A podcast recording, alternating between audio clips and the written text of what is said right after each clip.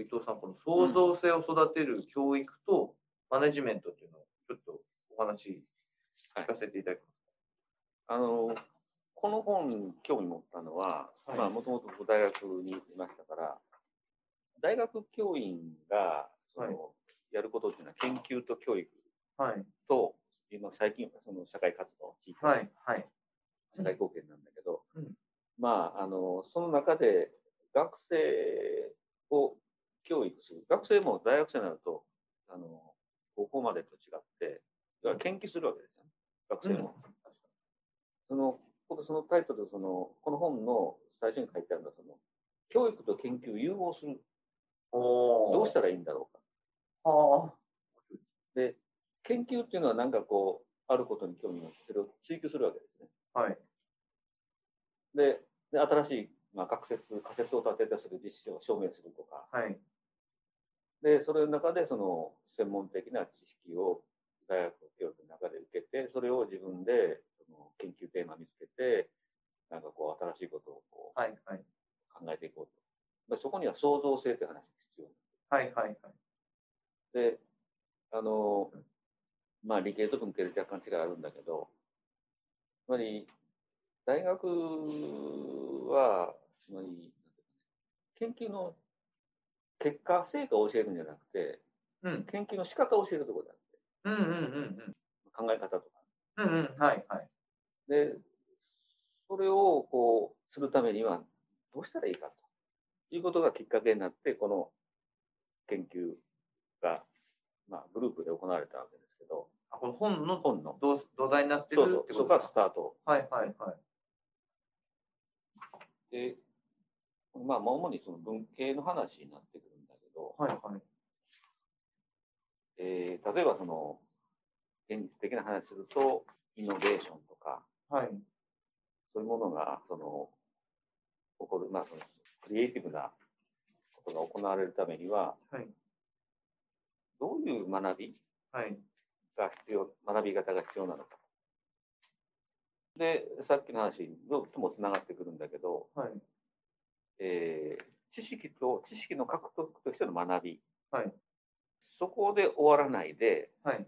その、あ実際にそれを、あまあ、こうやればこうなるんだなってことはわかる、わかるけども、それをこう、実践するあためには、さっきの話じゃないけど、多様性があって、はい。自分違う考え方があるとか、うん。うん。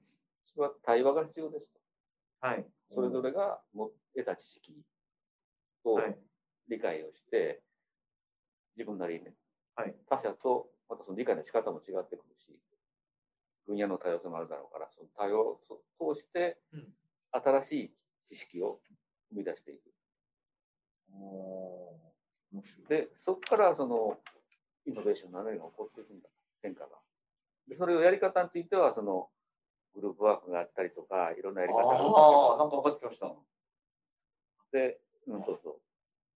で、一つはその、これもやっぱり心理学、学習心理学の話が出てたけど、うんうんなかなか自ら問いが作れない。あそうなんでしょうね。うんということなんだなと今分かってきました。なんで問いが作れないの？いや、僕もそう思うんですけどね。なんていうかね、その、機能と演疫。演昨日と演技ね。はいはい。自分が経験したことを、得た知識はい。を、その、どうやってこう、はい。あるところにつなげていくんだと。はい。で、結果があって、じゃあなんでこれがこう起こったのか、もっと戻っていく。あまあ、前に進めていくとか戻っていくとか、はいはいそういう機能や演疫の話。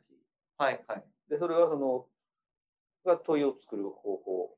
で問いがうまく作れたら、創造性がが生まれてくる。あと思います。問い次第ですよね。問い次第。うん。まあ、いずれまたあの問いについて話したいと思うんだけそうですね。問い面白いですね。ど。で、そこでその問いを、いい問いを作るために、いろんな、まあ、その問いを作って、その創造性を生み出していくために、あの、いろんなやり方あるよね。それはその、対話するときに1対1なのか、グループでやるのかっていう。うんうんうんうんうん。でこのような話だけど、グループで、その、うんクラスターを作って、その中だけ終わっちゃうと。はい。そのネットワーク、オープンネットワークかクローズネットワークの話。うんうんうんうん。でできればそのオープンネットワーク。ああ、面白いで。例えばそれを延々復元していくと、その経営、組織経営の話で、うん。ドラッカーとか、あああいう話になっていくんだ。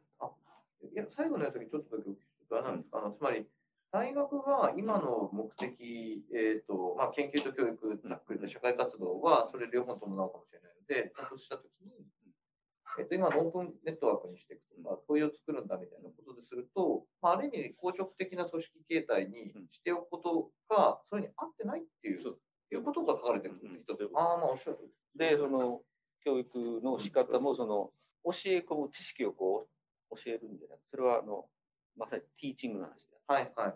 自らその問いを作って答えを探しに行くっていう、そのそういうことを知恵、助ける？うんつまりティーチングじゃなくてコーチングが大事だ。ああ、はあ、はあ。面白い。さっきのまさに。つながってます自分で探しに行く。あ絶対そうだよね。ティーチングで教えてしまったら奪っちゃうから、コーチングで本人たちが何かしたいことを引き出していったり、一緒に見つけてあげるみたいな。あそそこに創造性が生まれてくある。が、まあ、この話の、この本の中心になる。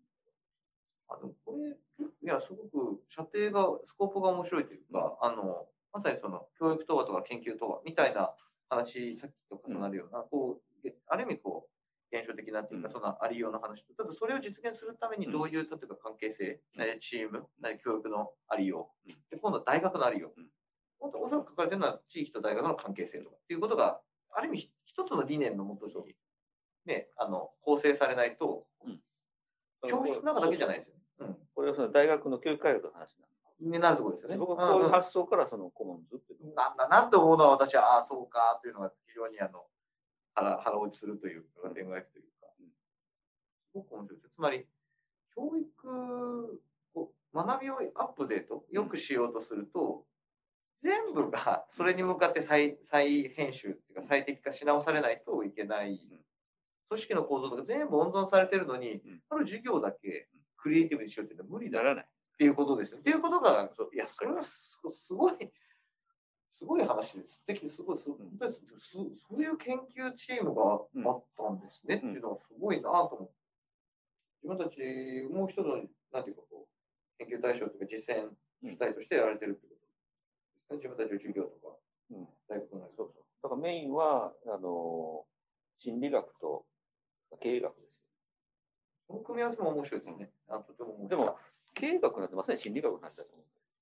マーケティングのね、マーケットのこう、消消費こう、こう、購買とかね。まあ、まさに。だし、逆に言えば、経営あの経営学は心理学でもありましたが、ある意味、ま、学びそのものでも、ね、会社も社員も学び続けないとうんそういけないですもんね。だから、まさに企画とか商品開発とか、まさにそこですよ。本当にそうですよね。だから、そういう意味だと、その、要は教育っていうテーマに対して、えっと、ないしは大学っていうテーマに対して、この人たちのバックグラウンドが心理学とか経営学であるというアプローチによって違う姿が見えてきてるってことですよね。面白いですね。あーだからもうここでもそのキーワードはやっぱり対話なんですよ。それがすごいまた面白いですね。いや、大学の教員が、ないしは研究者が、まあ、研究内容によると思うんですよ。文献研究ベースのねうん、すごい昔のものを見たり。うん、で実験室ベースのものもあると思うんですけど、やっぱりいい研究テーマを設定できるかっていうのは、あのとても大事っていうか、それによるじゃないですか。それはまあ、過去の研究実績に対して、オプショナルで何が足せるかっていうのもありますけど、それはまあ、あるさっき言った機能法的なものであって、やっぱり演疫的に考えていこうとすやっぱりどこかこう、演疫的にっていう言い方がいいかわかんないですけど、あの、まさに対話？うん。自分じゃない分野の人の対話とか、あの、全然実践者との対話とか、いろんなものの対話をしない限り、いいテーマが出るわけないんじゃないかとうん、と問い自体の質を高めるという意味で。これまでの問いを眺めて、過去の論文が何を問うてたかを見て、確かに新しい問いの隙間を見出すことができるけど、そういう意味での問いじゃなくて、社会が人間とかとのぶつけ合いで、うん。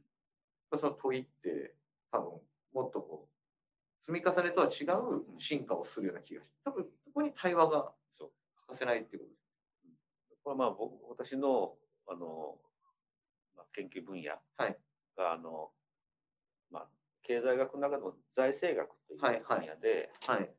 あの、大きく、まあ、経済学の分野で、理論と政策と歴史学、うん。経済理論、はい経済政策、はい経済史、はい。まあ、大きく分けて3つあるんだけど、その政策分野に入るんですね。はい。つまり現実社会をはいはいはい。と関わっている部分、はいはい。景気がどうどうすれば景気景気対策できるかとあ、か確かに確かに。うん、はいはいはいはい。で、その、僕がやっていたその財政学という分野は、つまり国とか自治体とか、はい。まあ、もちろん企業とかね、はい住民とか、いいろんな人と関わっているわけですよ。はい。だから現場現、現実社会との関わりがあって、理屈だけこれでてもダメなん です。でそういう意味で、その、コラボレーションとはないけど、要は、現実と理論とをいかにこう応用して、はいそのはい課題解決につけていくかと。はいはい。ということは、いくらその、机上の理論を言ってても解決しないわけで、うんうんうんうんうん。現場と関わらないといけない。はい。だから実際に足運んで、いろんな自治体と関わったりするし、まあ、そそういうところからその学びというか、こうしたらいいんじゃないかとか出てくるわけですよね。指導教員、が教科の方もおっしゃってたそうですね。もう足使って、自分の足で稼ぎ。稼いでこいって言ってるんですよね。やっぱり、いや、私思うのは、そのまさに理理論へのフィードバックみたいもそうですけど、自分の研究への意欲とか、研究をなぜしているのかって目的みたいなものも、まあ、分野によるとはもちろん思うんですけど、やっぱり例えば医学、医学ベースのものや例えば患者さんが目の前に臨床医学。うんまさにそうですね。で、まあ、基礎的なものをやってる方でも、あの例えば製薬をされている人たちも、いろんな体のメカニズムの人たち、やっぱりそこに患者さんがいて、やっぱ患者さんが長く生きられなかったりとか、やっぱりその治らない状態で物が見えなくなっていったりするっていうことで、iPS のこととか必要だよね。って、あれが求められる動機って社会の場合にどうしてもありますよね。研究をあそこに設定する意味みたいなのってありますよね。だから、いや、言ってくださってるように、で、ですごい面白いなと思ったのが、それがあの研究者がいい研究テーマを見つけるっていう今の話もありつつ、多分そこで学ぶ学生が知るべきことも、そこにいる教授の研究成果をなんか教え込まれるんではなくて、今みたいなこうサイクルを、えっと、知ること。研究の仕方、学び方、考え方を学ぶことが大事。っていうことがここに書かれているところですね。つまり全員が研究者になるわけではないけれども、それはその現実の社会のいろんなところに応用、活用できる。できますよね。いや、もう、それと思いますけど、それを教えてくれたら大学なんて意味あるんだろうと思いますけど、教科書読んだり点数つけたりして、まあだから、専門職養成校みたいなのはまた別だとは思うんですけど、まさに文系の学科学部とかは、うんあの、本当にほっといたら教科書読んで終わりとか、うんなってしまって、教員がそういうプロセスの中にあることさえ気づきようがないというか、授業で本読まれちゃうから。それも最悪。教員も自分の研究テーマをこう探しに行く姿を見せてあげて、そこに対して意見をもらって問いをみんなでこう話して、じゃあ僕はこれ研究するから学部生でも君たちこれやってみてくれよ。で、自分、お互いそれでまた、なんていうかぶつけ合ったりなんかしてくれるんだと、まあ、ただ大学のじ授業講義では、そのあの科目はい。の基本的な知識は伝えていきます。うん、まあそうそう。でなんで多分これがそのこういう知識がそのそのその科目のはい学問分野の中で基本的な知識になってるかって話。うんでこれは実は世の中のこことつながってるんですよっていうあことをちゃんと説明しないといけない。だからその新聞記事があって、なんでこういうことが記事になって、これとこの科目の基本知識とどこがつながってるのって話。ああ、でもそうですよね。で、それってあの、えっと、そもそもさっき話したけど、学びの目的とか、あの知識がなぜこう、知識と言われてるから、価値ある学ぶべきものと言われてる理由は、うん。今言ってくださったような何かとつながってたり、何かに活かせるから、だったり何かを代表してるからかもしれなくて、なんかつながりがもちろんあるよと。で、これ多分伊藤さんずっとその前に、あの、うん。やられたし仕事でもそうだと思うんですけど、やっぱりゼミというかうん、が並行してうん。というか並列的に存在していて、そういうものを活かしてみたり、使ってみたり、また地社会の中に出てきて、自分で学びを得て、気づきを得てきて、また帰ってきたみたいなのが、は早めにあった方がいいんですかね、ちょっと私は分かんないですけど、ここでもどう書かれてるかあれなんですけど、うん。つまりあの、えっ、と、大体僕僕が行ってた大学って、3年生からしかゼミがなかった。だからもう1年生からが。やっぱりいいんですかね？ただ、1年生っていうのは、その、ある意味ス、スタディスキル的なうん研究の方法みたいなことをちゃんと、まず、いろは教えといて、はい。で、2年生ぐらいになってくると、その、ちょっと、あのー自分なりのうん。テーマの探し方を教えてある。はい。ああ、いいです、ね。どこに興味があるの？と今今の時点でね。あ素敵ですね。それで3年生になってくると、もっとそれを本格的にやっていく。ああ。そういう段階を経て、こう1年、2年、3年、まあ、3、4年はまあそういう研究あもう、もう自律的にある程度こうぐるぐる回してる。そのためのノウハウをちゃんとこうまず1年、2年で欲しい。2年でちょっと自分なりの仮説、気づきをしてください。ああ。いや、私、また今日も学んだ、学んだんですけど、あの、本当、本来は、その、け研究的なアプローチって、あの、うん。本当に、あの、僕らが仕事してるの常に求められる、求められるじゃないですか。あの、社会課題に向き合うでも、クライアントの課題に向き合うでも、常にやらなきゃいけないことをやってるんですけど、みんなね。ただ、その方法論が、会社が教えてくれるかって言ったら、まあ、会社なりにビジネス的に最適化したものはあるんだけど、もっとベースにうん、今みたいなものって多分あるはずで、分野を問わない政策やるにも、ビジネスやるにも、市民活動やるにも、家庭のことであって、もしかしたら、一つのサイクルみたいなものが、本当はあの研究と教育っていう、確かに組み合わせを考えると、なんかそこに潜んでいそうで、で、いい多分研究をされている学者さんたちはそうやってるんだろうな。そこが確かに学べておくと、普遍的な、スキルというよりはもうちょっと行動様式みたいなものかもしれないですけど、が身につきそう。ただ、ただ、僕の場合はもう自分の研究のことだけで、そうですね。その本質的な、基本的なことは、そんなのが授業なんかで言わない。でもそうなると、あのいいか悪いか分かんないですけど、あのそういうある意味でこうこういう閉じた考え方をしている、えー、と教員と学生をつないでもあんまり相乗効果起きなさそうな気はするんですよ。だから、その、作って、研究だけやってる先生と、フィールド活動してる先生と一緒にさせて、あそうか。ある意味、その教授陣っていうか、教員陣のあの個性はまあまあ、あ社内というか、まあ、受け入れてしまって、そうなった時に逆に私がいや、ふと思ったのは、例えば僕みたいなって言ったらあれですけど、なんかこう、物好きが間つないで、あ自分やってるのいつもこういうことなんですけど、教員に、いや、なんとかさん、その、この間もあの、うん。とね、な奈良城のはい。医者さんと来てくれた時に、まあ僕はあえてこう、研究テーマになるんじゃないかって振るわけです。うん。何やってるんですか、研究とか聞いて。いやいや、それならこれも絶対面白いから、考えましょうよ。研究テーマを提案した日、つまりこう、間を、うん。ちょっとコーディネートする人がいるとうん、いいのかなって思って、直でつなぐと、教授陣って見合うだろうな、うんうんうんあの教員陣。そういう仕掛けみたいなものもなんか書かれたりするんですか？つまりあの、チチームのありようだとそうそうそう、思うんですそのチームの中で、はいグルグループワークのはいとこ。ろがそこ、その話ですね。ははははは。ああ、確かに、ゼミって言ったらグループワークっていう、ファシリテーターの話になってくるんです。組織論でも書かれてるんですよ。組織論、経営組織論的なお話。あ、経営組織論で書かれてる。ああ、まさに。だからその価値観、考え方の違う人で一緒になってグループワークすると、はい。し集合的知性が生まれてくる、はいうんうんうん。それを生み出すには、そのグループワークの時のグループのネットワークの形成の仕方、はい。クローズじゃなくてオープンネットワークにしていくとか、はいはいはい。そのキーマンというか、つなぐ人がはいはい。あ、面白い。あだからそれが学びの場としてのグループワークワークショップ、グループワーク的なものもあれば、組織論としてのうんあのコーディネーター的なものの機能があったりとか、まあ、そのグループワークレベルでの活性化みたいなとか、あのある意味いい形であの外に開かれた学びのありようを、まあ、体体感してもらうし、そこで成果を出すみたいなのも価値を出すというのもある。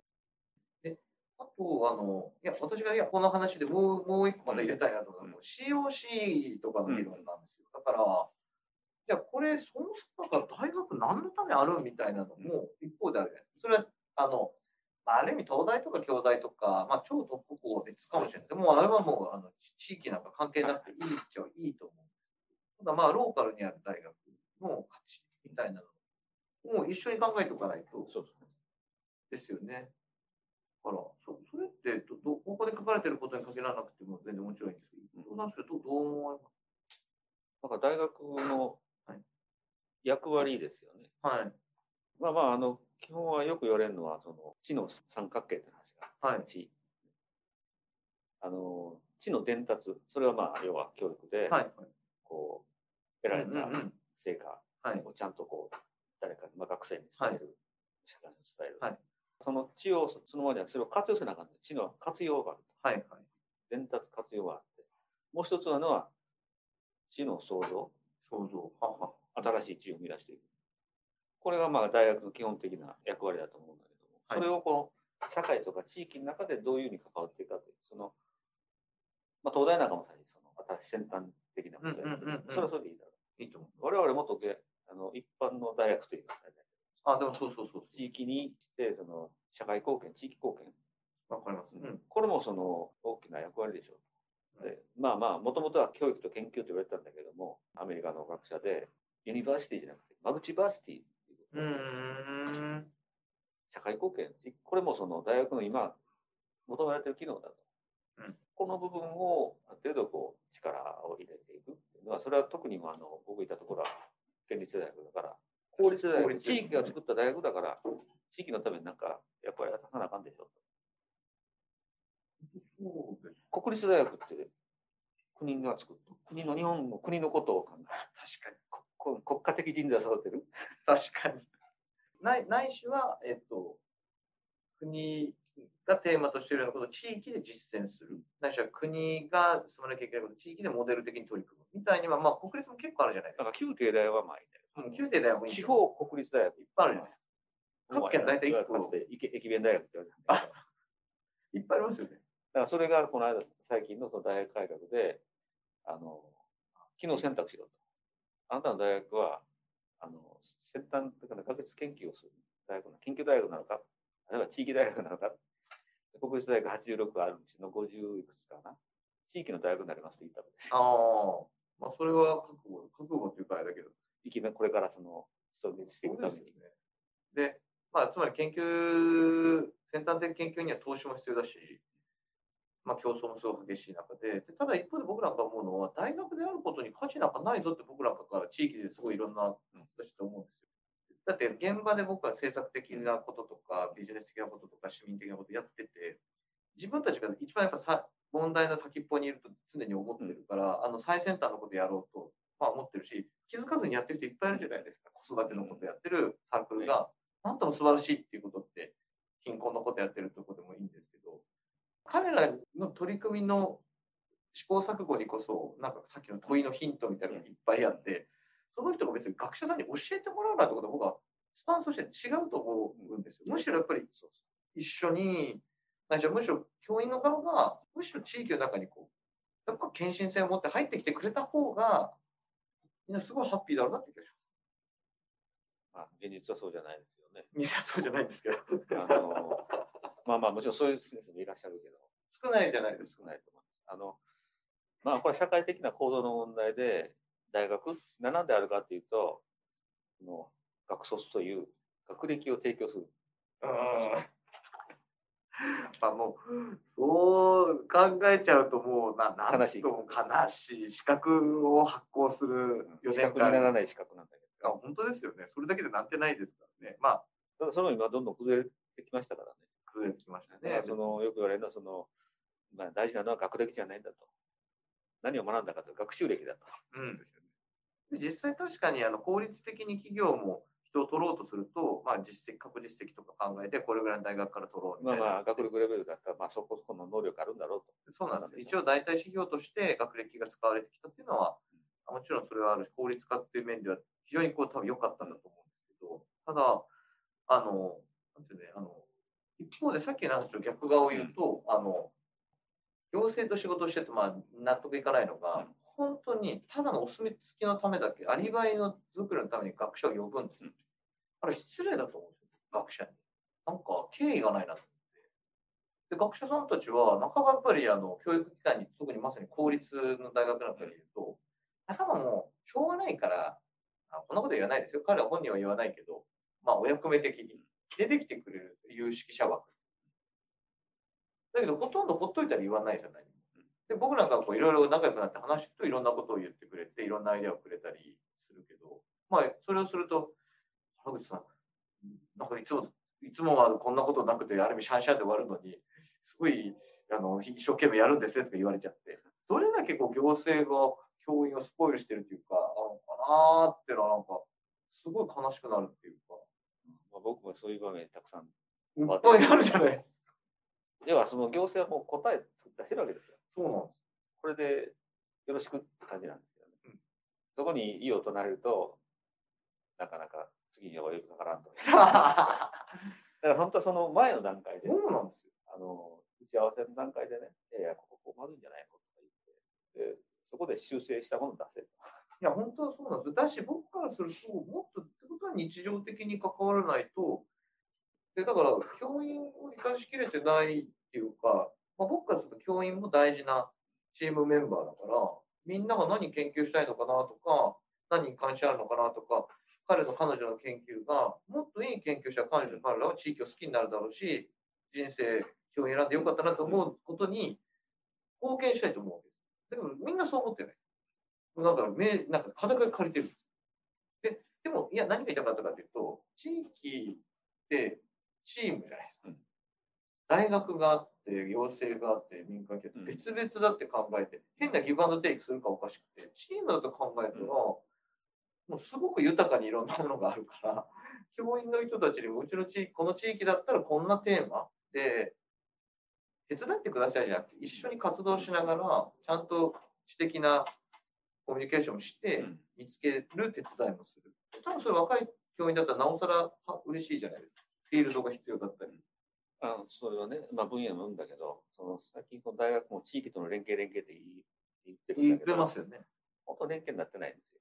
あってないですね。でそれはまあ、あのまあ仕方ない部分もあるんだけど、あの義務教育課程のその教員と一緒で、忙しすぎる。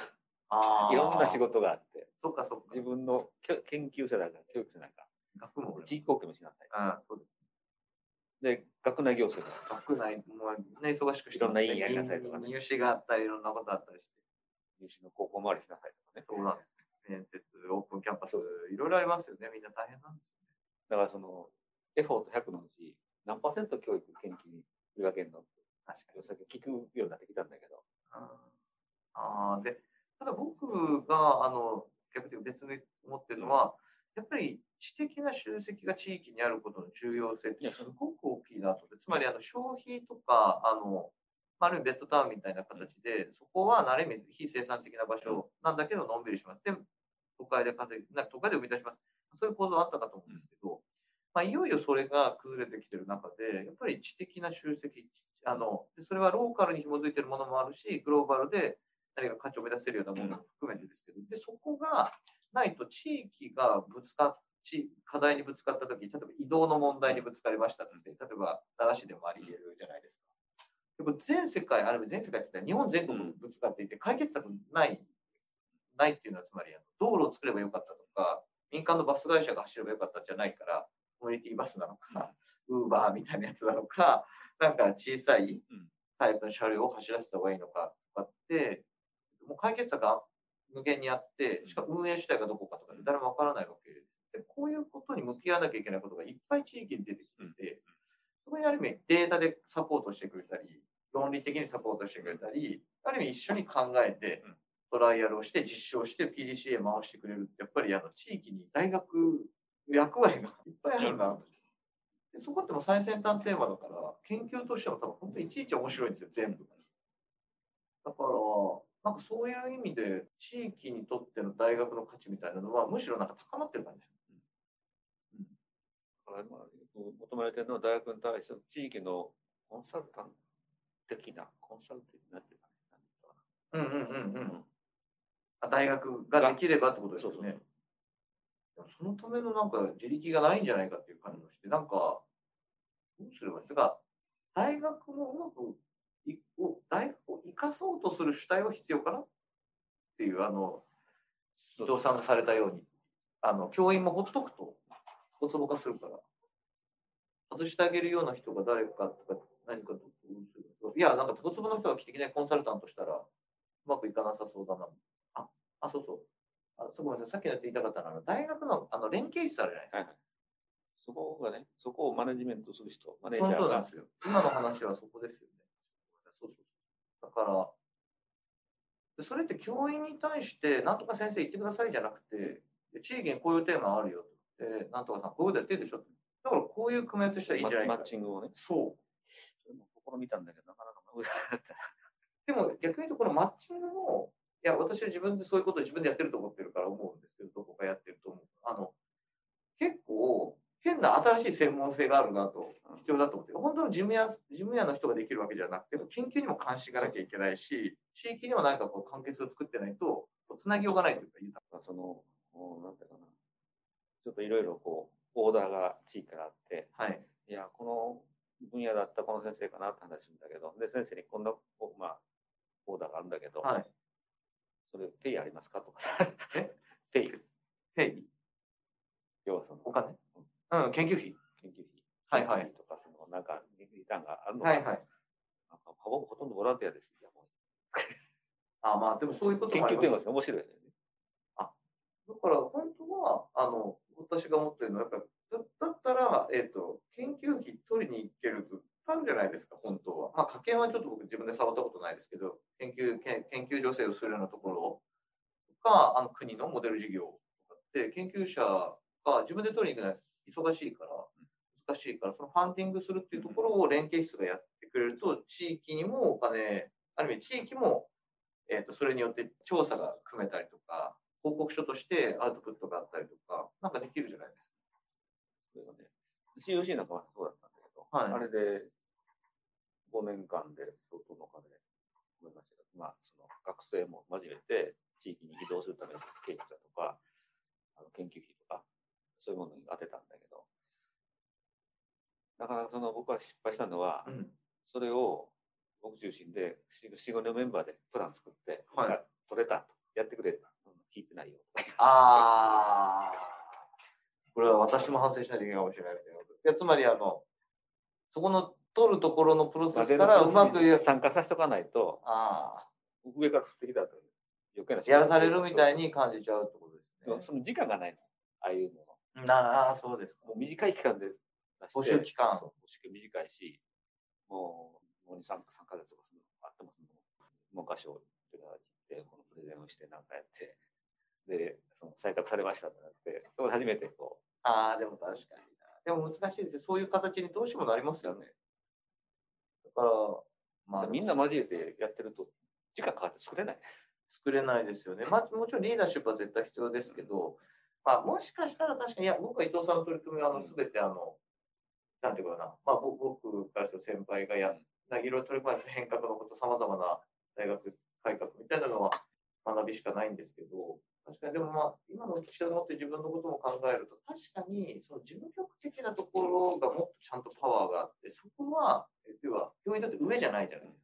上から降ってくるんじゃなくて、下から盛り上げていくみたいなものの事務局にしっかりとした研究の、要はファンディングをするような力があって、逆に教員も、要はその、ある意味下からの突き上げというかですね、ある意味でこう、例えば僕なんか教員からしたら何でもないので、あのよく巻き込まれてくれるんです。巻き込まれてくれるんですけど、まあ、熱意で巻き込んでいくっていうか、みたいなのが必要かもしれない。なかなかそういう人材が見つかる。それはそうですよ。そこ、いや、でも、で、で今度の今日の話じゃなくてもいいんですけど、学びをコーディネートするとか、研究と学びを統合、うん教育と研究を統合するとか、地域と大学を、ね、ある意味こう、つないでいくみたいな、まさに絶対こうコーディネートの人たちで、でいやここってかなり優優秀なというか、うんあの、すごい、あの、能力を高めようとしてたり、それね、それに向いてる人を育てたり見つけないと機能しないじゃないですか。ここをね、また考えたいなと思う。いや、そう思います。まあ、なかなかそう簡単にいかないだろうけど、まず一人でも二人でもそういう人が。そうなんですよまあ、僕は前の話もしましたけど、本当はセクターを超えて経験をしていくような、しっかりとした経験をする人を、本当は4年とか5年とかの何かこう、まあ、内容で、地域には全部の現場があるので、うんしっかり育てたいなーって。でも、それさえあれば、実は僕、社会にあるさまざまなものって、価値はものすごいあると思うんですよ。もう、つながり方が既存のものにとらわれてるから、価値が発揮できなくなってるだけで、組織も個人も、持ってるものってものすごく高い気がするんですよ。あ伊藤さんともう一回大学をやんなきゃいけない。トモス大学。トモスカレッジ作る。そうですよ、もう作らなきゃいけないんじゃないか。まあ、なんかあの、枠組みはあれですけど、こんな感じでも、あれですか、今日もう今日は2冊目向きましたね。はいだいぶもう今12時ちょっとじゃない。はいありがとうございました。12時の鐘が鳴りました。ね、途中、いや、素晴らしいなぁと思って、なんか私は。